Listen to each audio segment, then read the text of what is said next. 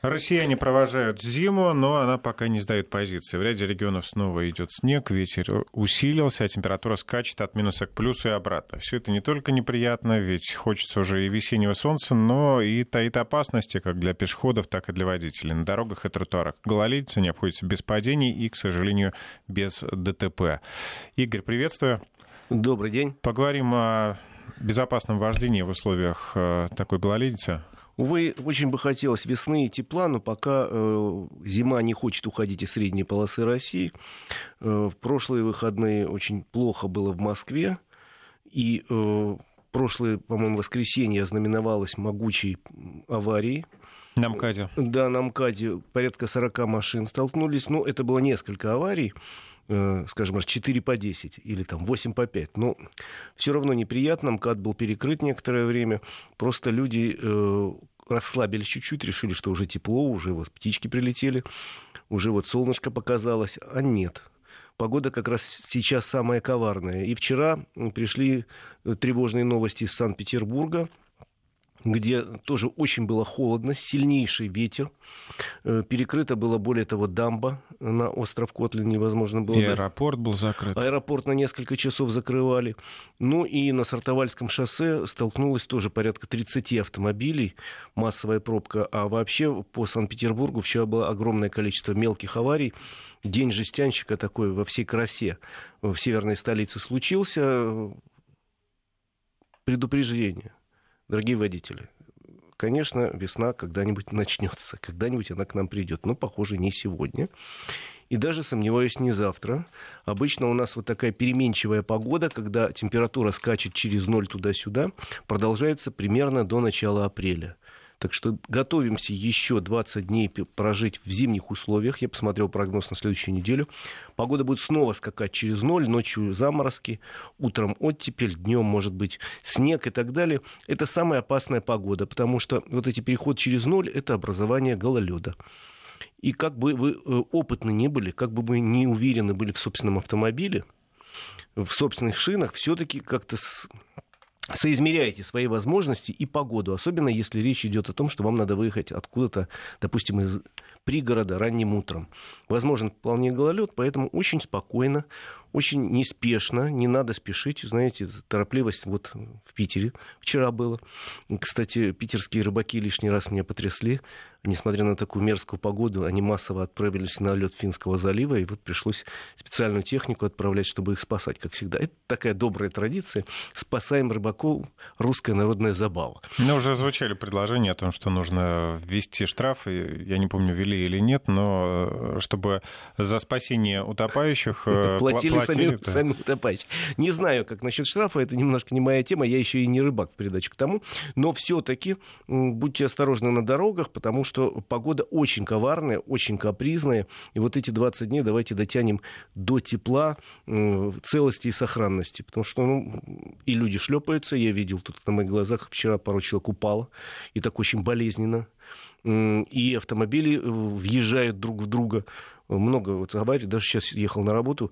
Э, авария из-за торопык, как всегда, под Ленинградкой там несколько машин поцеловались, такая, ну, по-моему, три машины стояло. Ну, когда даже если вы уверены в себе и в своей машине, всегда надо помнить о том, что есть другой человек, второй участник аварии потенциальный, у которого, может быть, не так много опыта и не такие хорошие э, зимние шины, например.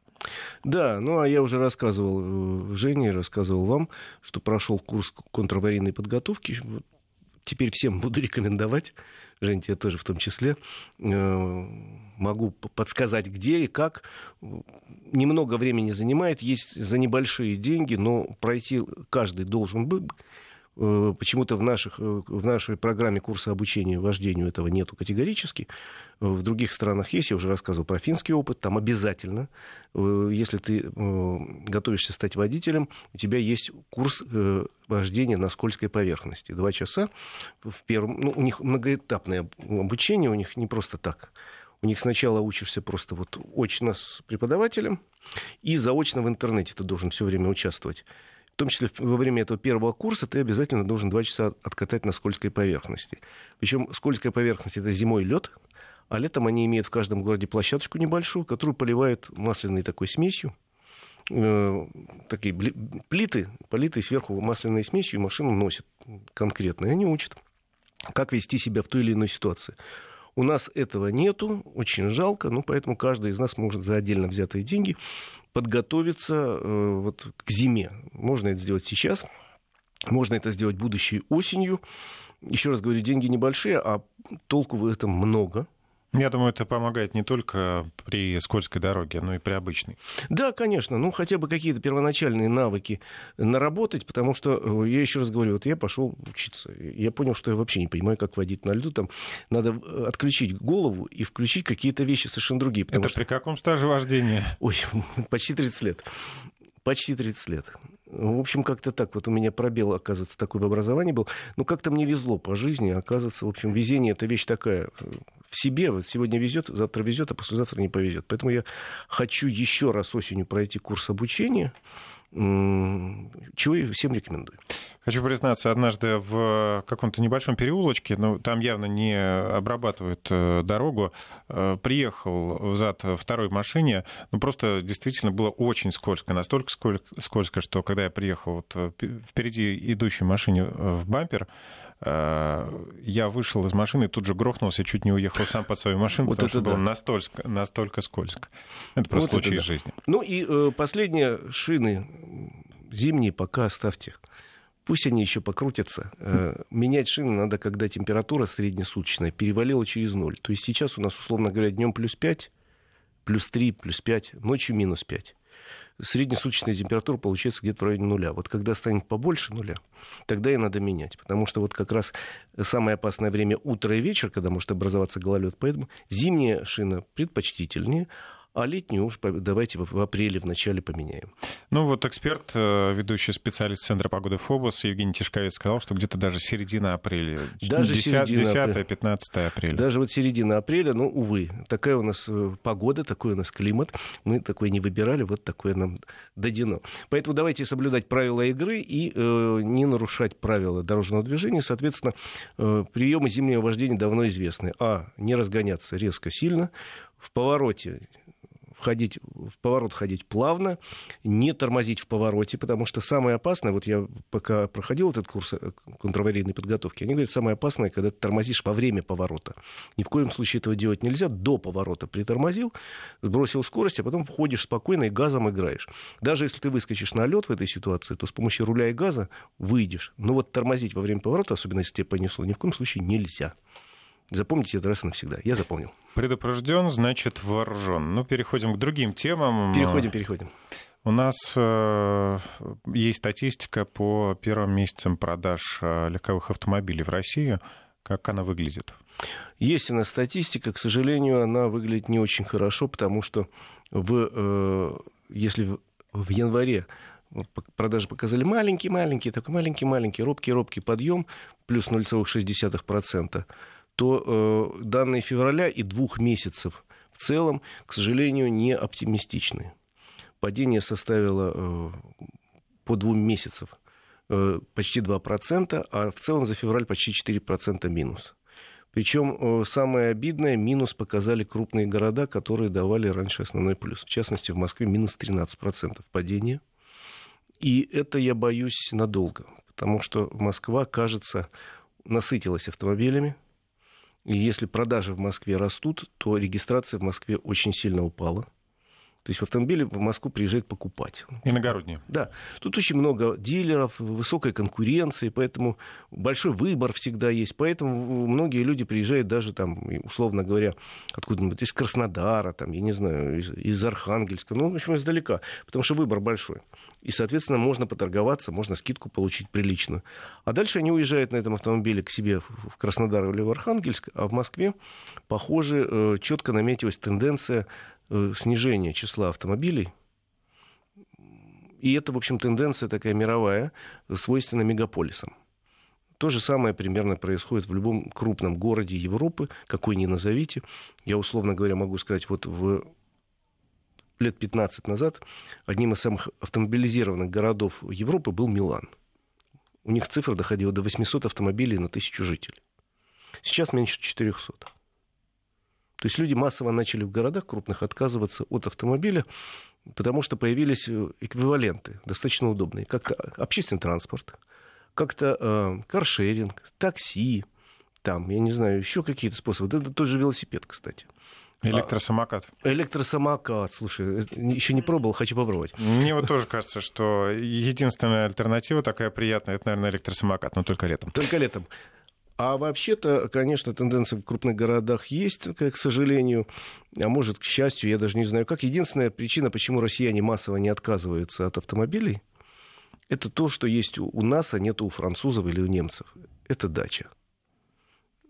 То есть, если э, в городе еще можно перемещаться на общественном транспорте, то на дачу, как правило, все-таки предпочитают ездить на своем автомобиле. Потому что рассаду на электричке или э, там, на, на такси не увезешь. На такси ничего не увезешь в дальний пригород. Поэтому пока автомобиль в семье есть один, как правило, потому что вот четко э, социологи зафиксировали тенденцию в крупных городах, как Москва и Санкт-Петербург, отказа от второго автомобиля в семье. То есть у вас в семье два автомобиля? Два. А у нас уже один. А было два.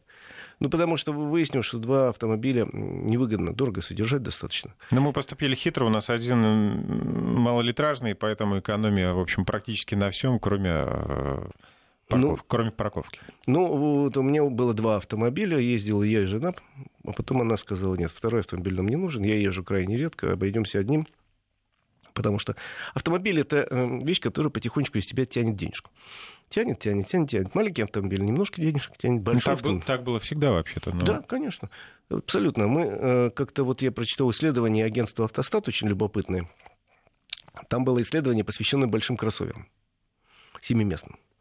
То есть есть такая тенденция. У нас э, потихоньку семиместные кроссоверы вытеснили минивены. Минивенов уже не осталось на рынке практически. А есть большие семиместные кроссоверы. И вот посчитали, сколько стоит содержание большого семиместного кроссовера в Москве. Сплюсовали расходы на бензин, на ТО, э, на страховку, на парковку и так далее. Очень средние цифры взяли и по маркам, по моделям посчитали. И выяснили, а у меня была такая мысль, думаю, а не купить ли мне в будущем надо будет через год, наверное, автомобиль менять, семиместный кроссовер. Мне не нужны эти два дополнительных места, но, может, иногда я там кого-то посажу. Зато два места складываются, какой багажник. Да, но вот эти два дополнительных места, а потом я посмотрел на результаты этого исследования, и стало мне страшно, потому что самый дешевый э, в быту Kia Sorento 40 тысяч рублей в месяц содержание. И самый дорогой, там, из двух десятков автомобилей, которые э, обследовали, самый дорогой э, Land Cruiser почти 80 тысяч в месяц. Да, сказали мы с Петром Ивановичем, пожалуй. Два лишних места, пожалуй, обойдусь без них. Чем можно содержать водителя на эти деньги? Да, легко. Но это еще плюс, та же сумма. Поэтому э, еще раз говорю, что автомобили в крупных городах, увы, к сожалению, становятся роскошью. Тем более, что я там, мы с тобой обсуждали на днях уже тему государства. Минпром опубликовал новый список роскошных автомобилей, который по сравнению с прошлым годом, они обновляют его раз в год, вырос на 150 с лишним моделей. И выяснилось, что в категорию роскошных автомобилей попала масса других машин, которые, с моей точки зрения, роскошными не являются, а являются просто хорошими машинами. Ну, там практически все модели э, кроссоверов Volkswagen, Volkswagen попали в этот список чисто потому, что механически они дорожали с начала года, вот 2% добавили НДС, плюс инфляция, они чуть подорожали, и средняя цена, условно говоря, кроссовера была, стала где-то 2 900, 2 миллиона 900 тысяч, но Минпром посчитал, что это уже некоторые комплектации раз вылазят за 3 миллиона, значит, это роскошь. Ну, вот Тигуан, например, ну, не, явно не попадает, да, в Тигуан роскошь. пока еще не попал, но Тирамонт попал, и Туарек попал. Э, и Тигуан вообще в богатых комплектациях тоже уже к 3 миллионам растет. Не потому что э, вот э, такие жадные, алчные производители и дилеры. Потому что, ну, конечно, изменился сильно курс рубля по отношению к валютам за последние годы. И это одна из причин роста. Выросли налоги самые разные, которые в автомобиле живут. В частности, утилизационный сбор в прошлом году повысили. Повысили акциз за мощные двигатели и так далее. В этом году тоже разговоры идут, что, может быть, утилизационный сбор пересмотрят, естественно, в сторону повышения и так далее. То есть автомобили дорожают по объективным причинам. Ну, кстати, хотел задать вопрос. Все равно ведь э, технологии развиваются, и удорожание производства все равно происходит. Э, модели напичкают э, да. каким-нибудь Это правда. Опциями. Нынешние автомобили, то если поставить автомобиль какой-то модели, вот, выпущенный в 2019 году, и рядом, условно говоря, в 1989 году это был 20... Ford Focus первой модели да, и последней модели. Это совершенно разные автомобили, потому что требования изменились коренным образом. Во-первых, экологические требования изменились сильно. Вот сейчас у нас же Евро-5 у нас, извините. А Евро-5 требует довольно большого количества специальных технологий в внедренном двигателе, что, конечно, двигатель делает гораздо дороже э, чтобы соответствовать новым экологическим требованиям. Это раз. То есть тот двигатель и этот совершенно разные. Тот вообще карбюраторный был. А теперь только инжектор, причем с непосредственным впрыском. Там очень серьезные технологии, плюс технологии обработки выхлопных газов, Э, все эти катализаторы, нейтрализаторы, все это дорого стоит, между прочим. Плюс очень сильно изменились техно... Э, требования по безопасности. Просто кардинально изменились, и сейчас в автомобиле, например, даже выпущенном в России, у нас они несколько мягче, чем в Европе, но все равно у нас практически нет ни одного автомобиля, чтобы продавался, не было двух подушек безопасности практически уже не найдешь. Есть очень бедные какие-то версии Лада Гранта с одной подушкой безопасности, но это скорее исключение. Потому что большинство автомобилей две подушки безопасности минимум, а есть модели, которые даже в базе, ну вот новая Toyota Corolla, про которую я рассказывал как-то, там в базе стоит 6, по-моему, подушек безопасности. В базе. Меньше нельзя. Э, соответственно, усилитель руля – это требование безопасности, обязательно в базе. Сейчас уже не бывает машин без усилителя. Там нынешние системы контроля, которые стоят пока на очень дорогих автомобилях, но я так понимаю, что в Европе они уже становятся массовыми, то есть система контроля за полосой, система контроля за э, слепыми зонами, я уж не говорю система стабилизации, АБС, это все в базе уже должно стоять во многих автомобилях, и, естественно, машина от этого дешевле не становится. Но это современные требования безопасности. Пожалуйста, вот ты не имеешь права выпускать автомобиль автомобиль, если в нем сейчас нету в Европе системы стабилизации, у нас пока можно только АБС ставить. Но все-таки и это все сказывается на цене автомобиля, между прочим, и в весе тоже. Потому что мы как-то с коллегой сравнивали автомобиль «Гольф», там, условно говоря, 30-летней давности и нынешний. Э, они по весу отличаются очень сильно. Тот весил там 900 килограмм, а нынешний там 1400. То есть полтонны прибавил. За счет чего? За счет того, что кузов, иначе технологии новые, он должен выдерживать удар вот именно так. Плюс э, часть кузова, это клетка так называемая, э, она должна вообще быть несминаемой, ну, где водители пассажиры находятся. Плюс материалы, из которых этот кузов делается, они другие, это уже стали высокопрочные. Плюс вот эти самые двигатель тяжелее стал за счет этих самых систем, той же самый усилитель руля и так далее. Э, система нейтрализации газов выхлопных, плюсы вот системы безопасности тоже весят. Но все это приносит свои плоды в плане сохранения жизни и здоровья? Ну, конечно. Даже если вот сравнить то, что происходит в нашей стране, я э, могу сказать, что в начале 2000-х годов у нас на улицах погибало 30, примерно 5-36 тысяч человек в год. Если взять данные 2018 года, то это э, чуть больше 18 тысяч. То есть более чем в два раза сократилось. И во многом это как раз заслуга того, что автомобили более э, современные с точки зрения безопасности и в каких-то авариях, где раньше автомобиль разлетался на мелкие кусочки, теперь, в общем, пассажиры выживают и водитель выживает в каких-то ситуациях, которые раньше считались ну, просто вот, за пределами. Конечно, все развивается, но за все надо платить денежки. И вспомните, даже если отойти от автомобиля, кнопочный телефон Nokia, который первые у нас появились там 20 лет назад, э, он стоил совсем немножко. Кнопочка нажал, позвонил, он мог звонить. И нынешний смартфон, который, в общем, уже практически большой компьютер, помещающийся на ладони.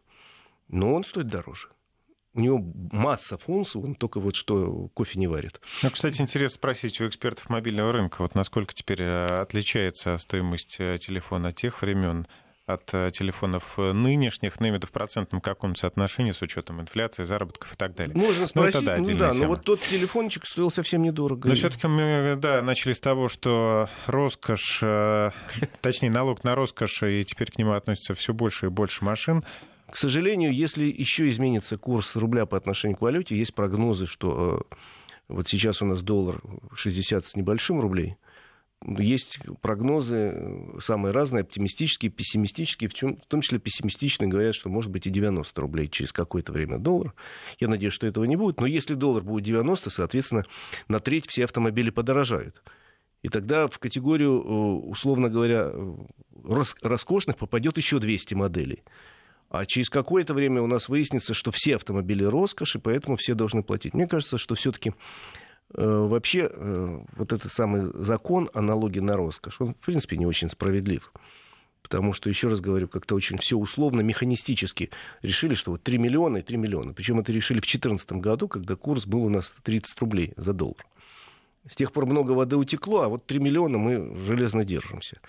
И не важно, что все больше и больше. Но, говорю, плюс 150 с лишним моделей за год переехал в категорию роскошных, а это значит, что их владельцы заплатят налог в полтора раза больше, чем обычный человек. Вот у нас несколько минут остается до новостей. Я предлагаю напомнить, какая там дифференциация. Э, там до какой-то определенной суммы одна ставка? Там меняется э, ставка в зависимости от стоимости автомобиля и возраста его. Например, если автомобиль стоит от 3 до 5 лет, э, то транспортный налог умножается на полтора.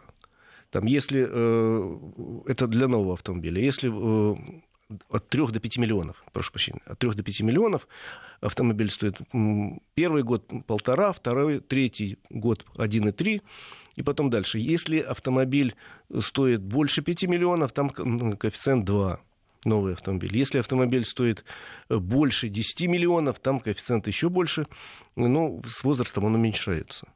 Вообще налог на роскошь – это вещь такая в себе. Его пытались ввести в разных странах мира, во Франции, например, в Италии потом от него отказывались. Потому что, говорят, он не очень объективный, он скорее показывает, что государство э, относится социально к проблемам, то есть у богатых возьмем чуть побольше, отдадим их бедным. Но на самом деле бед... у богатых берут больше, бедным их не, не, напрямую никто не отдает. Но э, во Франции и Италии от этого закона отказались, потому что он очень сложный в администрировании, вот эти списки все время перетряхивать.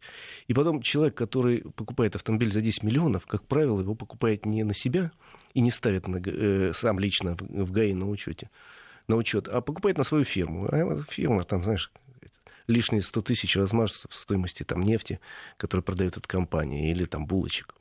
То есть, в принципе, он э, чисто носит показательные цели, как бы вот мы вот так серьезно боремся. А на самом деле э, затраты на администрирование практически покрывают полученную прибыль. Ну, главное, чтобы автомобили действительно, любой автомобиль не стал абсолютной роскошью. Вернемся в студию после новостей. Автодетали с Игорем Маржаретто. И вновь мы возвращаемся к разговору о том, как продаются машины в России, кто их покупает и какие именно покупает и выбирает. На самом деле у нас, конечно, еще раз говорю, результаты февраля и первых двух месяцев не очень жизнерадостные, что называется, падение рынка достаточно серьезные, почти на 4% за февраль и 2% за январь-февраль. К сожалению, в первую очередь падение связано с тем, что у нас похоже, доходы населения не самые высокие. Во всем это и Росстат, и Росстат это заметил уже даже. Э, во всяком случае, падение в первую очередь коснулось автомобиля бюджетного класса. Очень серьезное падение по автомобилям дешевым. Дешевым, что называется, это коснулось и э, автомобилей Kia, и Hyundai, и Renault и Ford, в общем, те это компании, которые предлагают недорогие автомобили, они как раз пострадали больше всего. Как ни странно, очень неплохо себя чувствуют автомобили премиального класса. У нас рост продаж и у Мерседеса, и у BMW, и у других э, премиальных марок. Но, с другой стороны, известно давно парадокс такой. Э, по-русски это называется «кому война, а кому мать родна». То есть э, в условиях кризиса, это касается не только России, а любой другой страны, страдают в первую очередь люди средний класс и чуть, деш... и чуть беднее среднего класса. А те, кто был богатыми, ну, они продолжают, в общем, как-то неплохо себя чувствовать. Поэтому вот удивительно, там, продажи, условно говоря, автомобилей Рено упали там, на 20%, а продажи BMW выросли на 10%. В общем, понятно, что кому-то хорошо, кому-то не очень. Ну вот в штуках, например, я не знаю, Kia Rio сколько продается BMW X5? Или просто BMW 5, да, там, ну, я думаю, что там все равно, ну, соотношение... Да, в штуках, конечно, если сравнивать, но с другой стороны, смотри, ведь у нас я вот на скидку буду вспоминать цифры. Средняя цена автомобиля в России сейчас примерно миллион четыреста. Это средняя покупка по России автомобиля. Потому что средняя цена покупки отечественного автомобиля гораздо меньше, примерно 700 тысяч. Э, соответственно, откуда берется цифра миллион четыреста? Вот плюсуются те самые сколько-то там десятков тысяч проданных Мерседесов и сто тысяч проданных автомобилей Kia Rio, и получается средняя цена миллион четыреста. То есть, э, в принципе, э, средняя цена это понятие очень относительное. Вот, вот совсем относительное. Но, в принципе, эту цифру знать надо так же, как средняя стоимость кредита и так далее. Это все, в общем, для понимания каких-то вещей очень важно, но, но факт остается фактом. К сожалению, если говорить о среднем россиянине, то он богаче за последний год не стал. Соответственно, в прошлом году у нас срабатывало несколько факторов, почему рынок рос. Два года очень хорошо рос. У нас, во-первых, сработал тот самый отложенный спрос, потому что очень многие люди, начиная с 2014 года, покупку откладывали автомобиля, думая, ну вот... Придерживали деньги. Бог его знает, что будет завтра, тут санкции какие-то идиотские, э, непонятно, как будем жить завтра. Пожалуй, я поезжу еще годик-другой на вот этом своем автомобиле, который купил до кризиса, а потом буду думать. Вот люди придерживали, придерживали, а потом позапрошлом, в прошлом году выстрелил тот самый отложенный спрос, и все пошли за автомобилями, решили, видимо, уже хватит откладывать. Плюс было очень э, несколько хороших э, программ государственного субсидирования рынка, они сработали очень неплохо. Это и льготное автокредитование, и была программа утилизации, и э, сейчас из всех этих программ осталось только две. Это программа льготного кредитования по э, темам первый и семейный автомобиль. То есть если сегодня, условно говоря, молодая семья думает купить автомобиль, надо принести справку, что у них есть двое малолетних детей, ну или свидетельство о рождении, и они получат, в случае, если возьмут кредит в уполномоченном банке, 10% скидку по покупке автомобиля.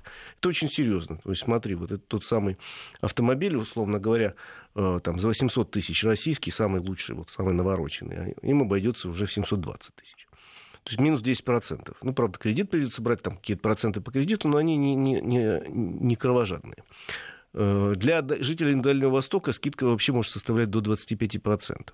Ну, там, правда, квота небольшая. Так вот, это единственные программы, которые остались. Ими, конечно, пользуются активно. Но в прошлом году, если мне память не изменяет, воспользовались этой программой порядка чуть меньше 100 тысяч человек вот в прошлом году это срабатывало. В этом году э, в Минпромторге решили, что рынок и сам по себе выживет, и программу практически свернули, то есть осталось льготный кредитный автомобиль, но, во-первых, уменьшили сумму покупки, там по условиям раньше можно было автомобиль брать до миллиона четыреста, вот до той самой средней цены, теперь уменьшили до миллиона. Но все равно большинство машин каких-то бюджетных попадает в этот сегмент, и вот эти 100 тысяч человек, которые в прошлом году купили автомобиль, наверное, они порадовались, для них это был выход серьезной ситуации, они могли купить практически всю линейку автомобилей «Лада», а там есть очень интересные модели, могли купить э, довольно большую линейку бюджетных автомобилей, самых популярных у нас, я имею в виду и Kia Rio, и Hyundai Solaris, и в начальной комплектации Hyundai Creta, и э, Renault Logan, Renault Sandero, и Renault Duster попадал туда. То есть выбор моделей достаточно широк. Я уже забыл там упомянуть, что у нас есть и Volkswagen Polo, да еще какие-то модели. Шкода Rapid, да? Шкода Rapid, самая недорогая комплектация, тоже попадала. То есть там много автомобилей, сделаны они все, кстати, в России. Попадало, и вот люди могли купить. В этом году я думаю, что если вот сейчас очень важный месяц, э, март и апрель. Два месяца, которые, в общем, делают погоду, что называется, на рынке на весь год. Потому что всегда считал, что основной пик продаж март-апрель, ну, весна, человек собирается силами, с деньгами, идет в салон дилера, чтобы купить новый автомобиль. Он понимает, что впереди лето дача, лето море. Да, да, да, да. Соответственно, всегда на э, период март-апрель, э, май, на весенние месяцы у нас всегда приходилось 40% всех годовых продаж. То есть три месяца продается 40, а то и больше процентов автомобиля.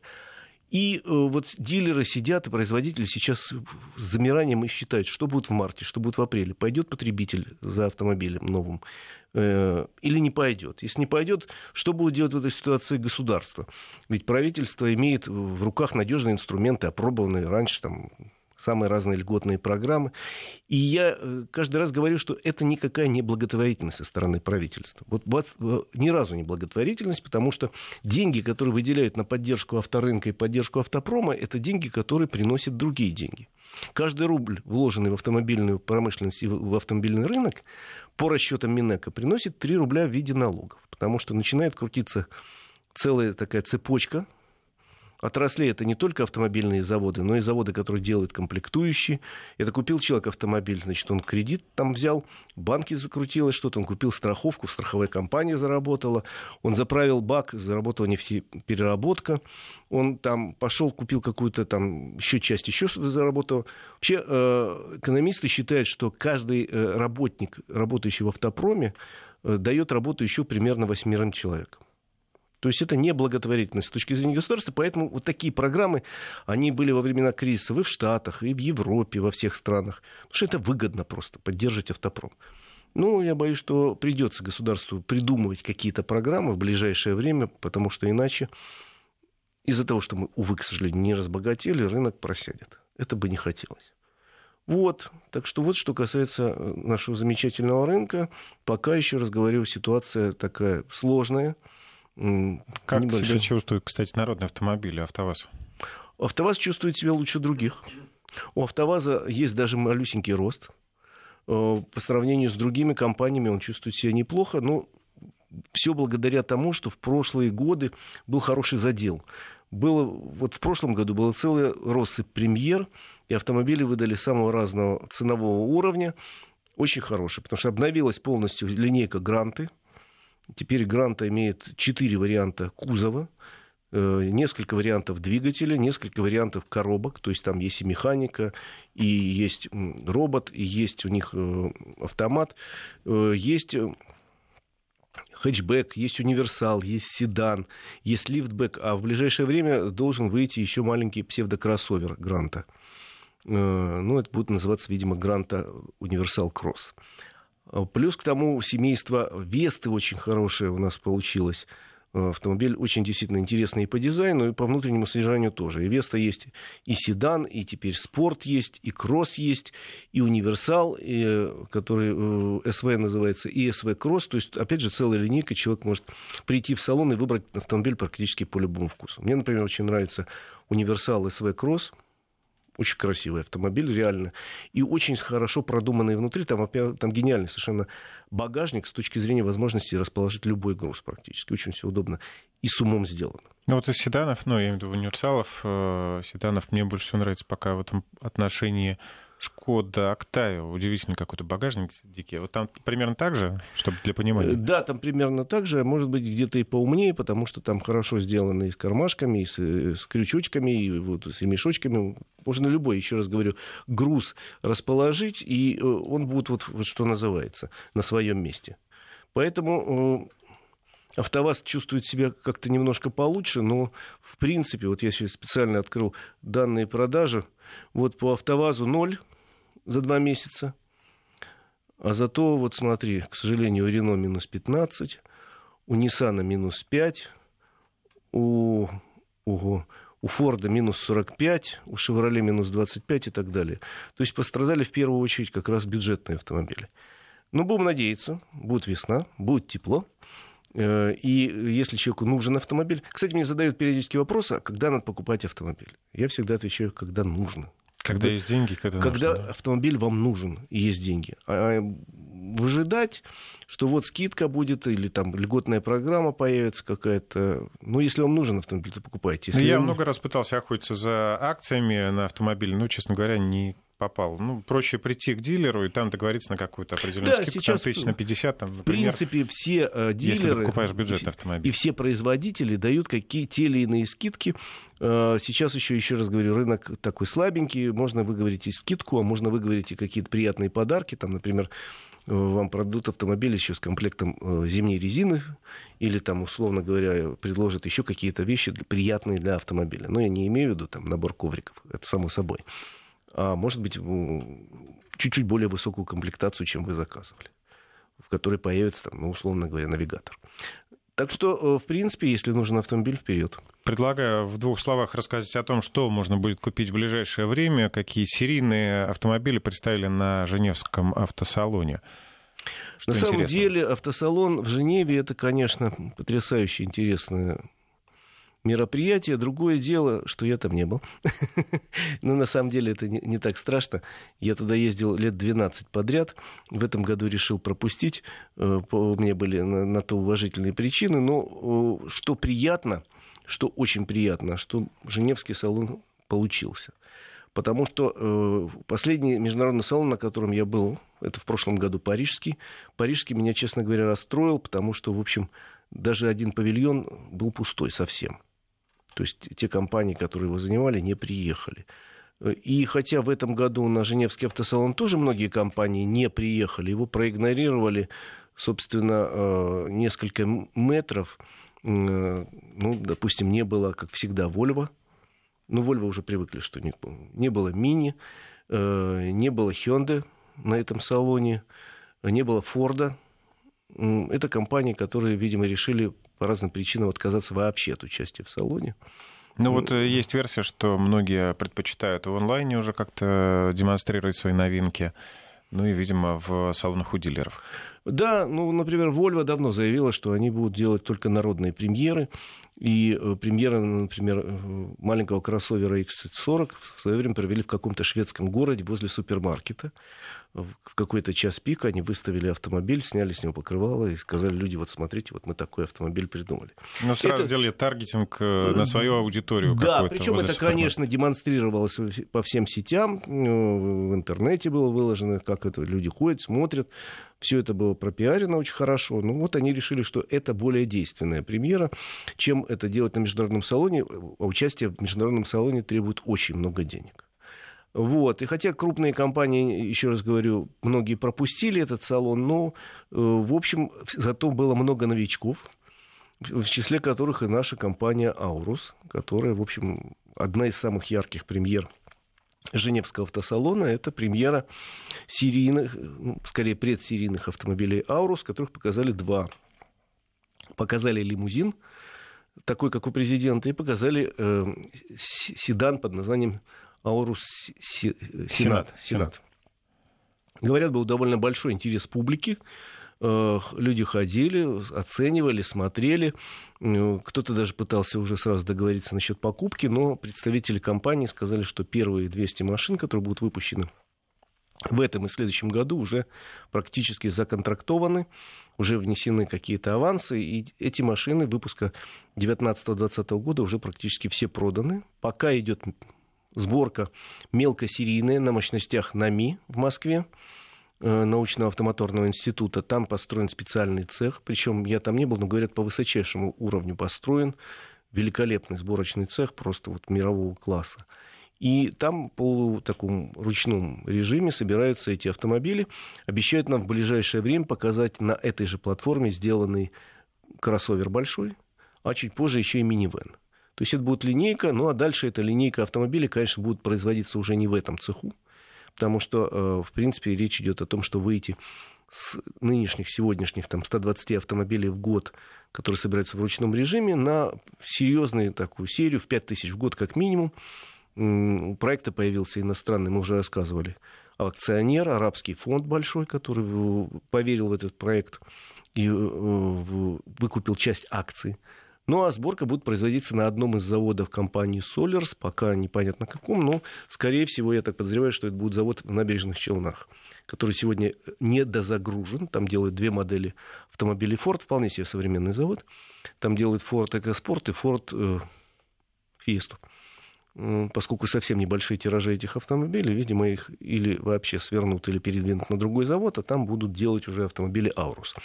Вот. Так вот, «Аурус» была одна из ярких премьер Москву, э, Женевского автосалона. Публику собирала неизменно большую. Ну и, соответственно, э, народ вокруг толкался, интересовался, что как покупатели, наверное, тоже были. Я бы сам с удовольствием посмотрел, хотя, конечно, покупать такую машину пока в ближайшем будущем не собираюсь. Это, у нее был статус европейской премьеры. Э, на самом деле э, мировая премьера была на московском автосалоне. Там я ну, видел, щупал, ходил, посмотрел. И в Женеве, так же как в Москве, выставили отдельно раму автомобиля с э, двигателем, с коробкой, чтобы видели, что это не макет, а это вот реально вот с маркировкой российского производства, все, пожалуйста. Ну, предлагаю перейти к более народным вариантам, так сказать, что э, рядовые покупатели могли бы себе приобрести там в течение Вообще, года, да, да, появится все на рынке? Вообще, если говорить о Женевском автосалоне, ну, в очередной раз сказал, что да здравствуют электромобили, и практически все, все показывали э, электромобили на базе или серийных моделей, или на базе каких-то моделей, которые будут производиться в будущем. Вот на каком стенде не посмотри, электромобили плавят, правят бал, но для России я не думаю, что это вот актуально будет завтра – но Европа потихоньку пересаживается на электромобили. Из тех машин, которые мне интересны были бы, я посмотрел, к сожалению, э, автомобили, которые до России пока не доедут. Я имею в виду э, новый совершенно автомобиль Рено Клио. Очень он красивый. Очень красивый, посмотри на картинку. Симпатичная картинка, да. Э, к сожалению, в Россию не приедет. Из, опять же, французских моделей это Peugeot 208 новый, тоже очень красивый автомобиль. Вот умеют французы делать красивые машинки. Ну и э, очередной кроссовер, небольшой кроссовер от... Э, этот, скорее всего, доедет до России от твоей любимой компании «Шкода». Нет, не скажу, что любимая, но... Да, они предложили кроссовер, который будет преемником... Как он правильно произносится? Комик? Комик? Комик, комик. Затрудняюсь сказать. Это автомобиль, который, э, собственно, сменит Ети. Он по размеру такой, как Ети. И он тоже должен появиться потихоньку в России. А вот еще интересный кроссовер Mazda CX-30. Да, они показали совершенно новый кроссовер. Никто не ожидал от Mazda премьеры. Как-то так... Я перед выставкой просматриваю обычно все прогнозы, что кто покажет. Про Mazda вообще тишина была и вдруг она выкатила CX-30. Это новый кроссовер, который вообще получается между э, CX-3 и CX-5. То есть он 4 э, метра 40 сантиметров в длину, 4 э, метра 40 сантиметров в длину, и как раз я говорю чуть поменьше пятерки, и побольше трешки. Трешка у нас никогда не продавалась, я имею в виду CX3 он будет с полным, с полным приводом или с передним приводом. Э, автомобиль красивый и обещают, что в, в течение года этот автомобиль появится не только на мировых рынках, но и в том числе и в России. Это приятно, потому что, в общем, Mazda делает хорошие, красивые, надежные автомобили. Две модели у нас производятся во Владивостоке. Там же во Владивостоке, кстати, Mazda э, построила, вот-вот-вот ведет в строй большой завод по производству двигателей – которые, кстати, будут поставляться и на российский завод, и на все заводы Мазды по всему миру. То есть вот э, она, компания отчасти российская теперь стала. В принципе, еще раз говорю, там было очень много электромобилей, но вот про электромобили я даже не знаю, как говорить, потому что для России это пока такая вещь в себе, у нас нет ни инфраструктуры, ни госпрограммы поддержки этого дела, потому что во всем мире электрификация двигается за счет неких государственных программ. Условно говоря, если ты китаец и покупаешь электромобиль, ты сразу можешь получить регистрационный номер, если ты живешь в крупном городе, иначе не получишь и ездить не можешь. Ты получаешь э, налоговые льготы очень серьезные. Более того, государство частично субсидирует покупку. Причем сумма, которую оно тебе выплачивает, в зависимости от класса автомобиля, может быть от 3 до 7 тысяч долларов ну, в эквиваленте. Примерно такая же схема в Америке, примерно такая же схема в большинстве стран Европы, где эту тему двигают. У нас на сегодняшний день владелец электромобиля получает одну московскую льготу. Право парковаться в любом месте бесплатно. Других льгот у него нет.